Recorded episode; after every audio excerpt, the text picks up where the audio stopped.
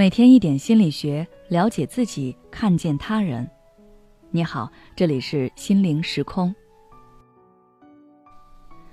今天想跟大家分享的是，你有没有被恶意相待过的经历？生活中，你可能会见到这样一类人：上学时，他们不怎么说话，性格弱弱的，明明没有做错什么事，可是就是不招人待见，被同学排挤孤立。职场上，他们本本分分，不站队，不攻击人，工作也很卖力，但大多吃力不讨好的活儿都落在了他们肩上，一旦出了差错，就要承担所有的责任。关键是，即使这样，周围也很少有人站出来为他们说话，大多人都选择沉默。对于一群人欺负一个善良的个体，而其他人却选择坐视不理的现象。这在心理学上被称为“黑羊效应”。一般来说，在这个过程中会有三种角色，分别是：黑羊，就是受害者，经常什么也没做，就莫名其妙的被攻击、被针对；屠夫，也就是加害者，可能都不知道发生了什么，就跟着大家一起对黑羊发难，觉得这样很有趣。我们看那些霸凌事件。刚开始往往只是一个人看另一个人不爽，然后去欺负对方，最后演变成一群人都去欺负这个人。白羊就是冷眼旁观的人，他们或许清楚事情的全貌，但选择明哲保身，不发一言。生活中黑羊效应的现象一直在发生，因为每个人都有自己的利益追求，也偏向于认为自己的利益最重要。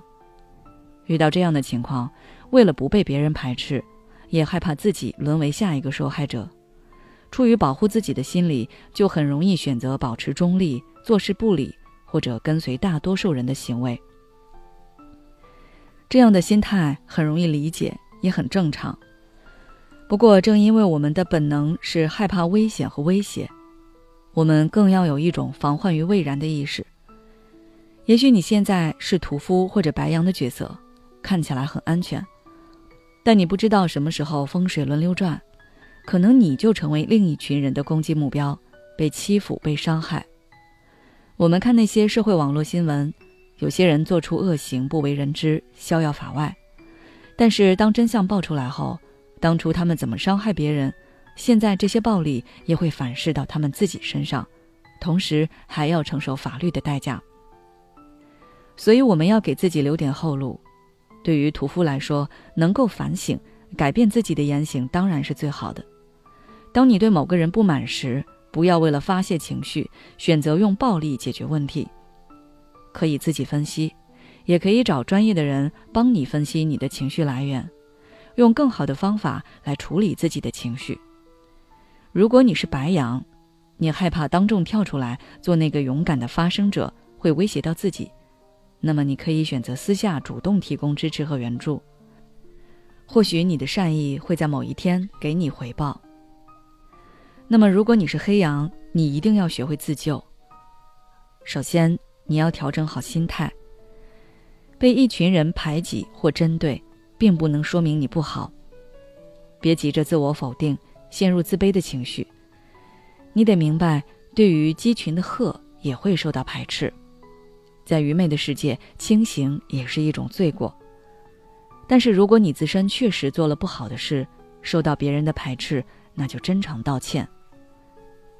第二，其次谋求合作。如果你自己没做错什么，也遭遇到一群人排斥，那就要积极想办法保护自己的利益。你可以试着寻找和自己相仿的人结为盟友，培养自己的势力。以团队对抗团队，当实力足够强大，对方自然会偃旗息鼓。有必要的情况下，一定要寻找专业的帮助，或者直接报警。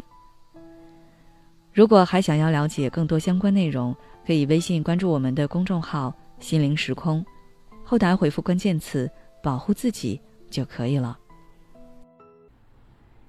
你知道吗？一个抑郁的人，他所纠结的根源一定是过去已经发生过的事情；而一个焦虑的人，他困扰的却是未来。还有一部分人，他们既活在了过去，又活在了未来。既因为焦虑产生了抑郁，又因为抑郁加重了焦虑。现在你是哪种状态呢？关注我的微信公众号“心灵时空”，回复“爱自己”，再难的路我陪你一起走。